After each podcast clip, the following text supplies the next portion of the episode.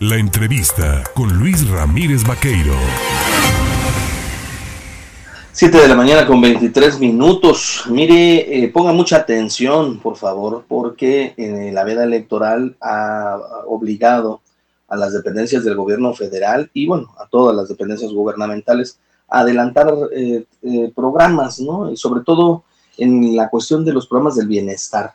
se adelantarán los pagos por veda electoral y para hablar de ello yo le agradezco, por supuesto, al delegado de la Secretaría de Bienestar en el estado de Veracruz, representante personal en la entidad del presidente Andrés Manuel López Obrador, a Manuel Huerta Ladrón de Guevara, tomarme el teléfono. Mi querido Manuel, ¿cómo estás? Buen día. Luis, buenos días a ti, a tu público, aquí viajando hacia Tuxpan, a una entrega de tarjetas y a la inauguración de los bancos del bienestar que vamos a iniciar hoy.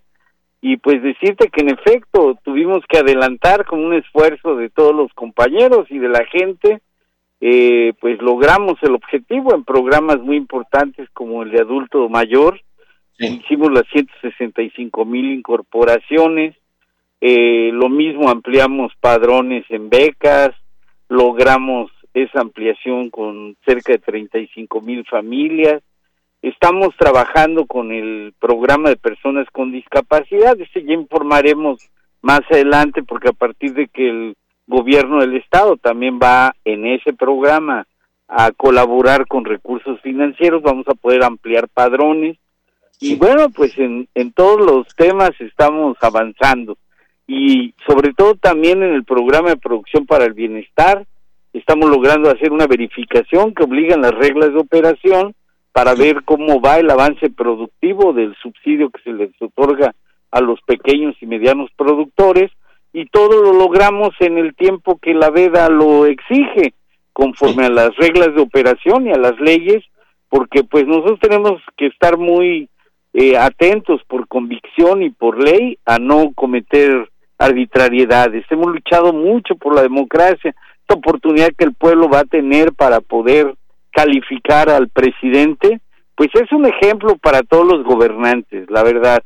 Tienen todos que sujetarse a esta, eh, pues, revisión permanente del pueblo, a que estén cumpliendo con los objetivos del gobierno, y si no, pues que se vayan, como dicen por ahí, pueblo pone, el pueblo quita. Oye, este próximo 10 de abril es el tema que se ha fijado, o la fecha que se ha fijado para hacer esta consulta popular de revocación de mandato y evidentemente decíamos se tienen que adelantar fechas. A partir de este 4 de febrero, entiendo, para que se cumpla la ley, es cuando comenzará el adelanto en el programa, por ejemplo, de becas Benito Juárez y también pensión para adultos mayores. ¿Es así? Sí, así es. Las becas Benito Juárez vamos a pagar dos bimestres, enero-febrero, que es el que va corriendo, y pagaremos marzo-abril, por adelantado, como dicen los chavos, por Adela. Y haremos lo propio en marzo con el programa de adultos mayores. Pagaremos, ya ahorita acabamos de pagar el bimestre enero-febrero y estaremos pagando marzo-abril, mayo-junio. El objetivo, pues como tú sabes, el presidente eh, obliga a que nuestro gobierno federal esté actuando eh, siempre muy adelantado para que nuestro pueblo reciba lo que por ley constitucional se merecen. Entonces, este, pues nosotros no tenemos más que aplicarnos, no distraernos de ninguna eh, manera y poder atender al pueblo como es el derecho de ellos. En el tema de las becas Benito Juárez entiendo que también ahí eh, pues son diferentes los niveles educativos y el, número de personas que se benefician o de alumnos que se benefician. Ahí ¿Cómo va? Mira, pues tú sabes que la beca de preparatoria es universal en las escuelas públicas y estamos en cerca de 300 mil jóvenes que reciben esa beca.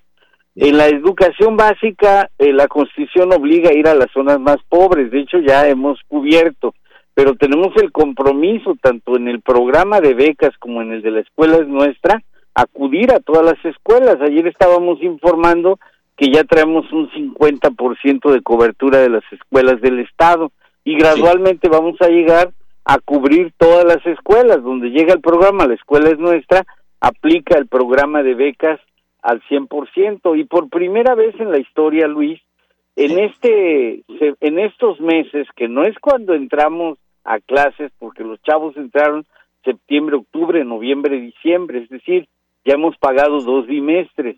Sin embargo, hicimos esta ampliación de cobertura de 35 mil familias en cerca de 6 mil escuelas, pues para cubrir eh, este momento tan difícil de nuestro pueblo al regresar a clases presenciales, pues queremos que no quede ninguna familia de las más pobres sin esta eh, beca que pues siempre es una ayuda, son 800 pesos eh, mensuales, eh, 1.600 bimestrales y pues este año estamos eh, como funciona por año eh, no eh, administrativo, sino año escolar, mantenemos ese monto de la beca en el caso tanto de prepa como la de educación básica.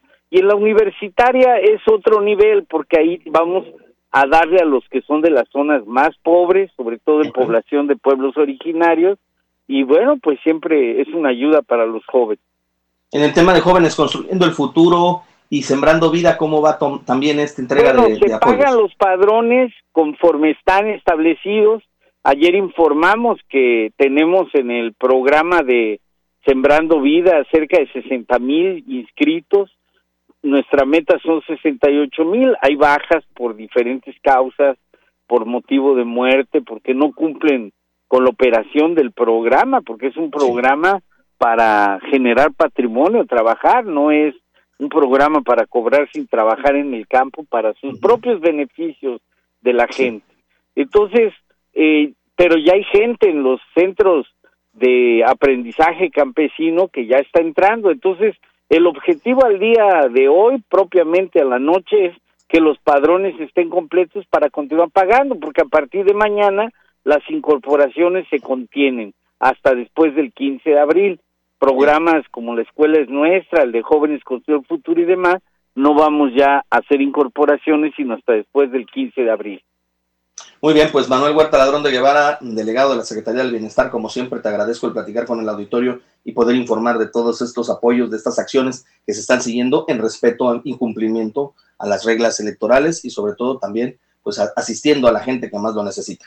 Pues Luis, siempre cuidando la vida, la salud, el bienestar de la gente, pero ahora con esta contribución que el pueblo mandata, porque el pueblo quiere profundizar los ejercicios democráticos, este ejercicio de democracia participativa, qué bueno que lo existe, qué bueno que el presidente pone el ejemplo y ojalá muchos más gobernantes pongan este ejemplo para que podamos revisar eh, y la ciudadanía exija que se cumpla lo que se ofrece cuando se quiere ser gobierno. Eso es lo principal, cumplirle a nuestro pueblo.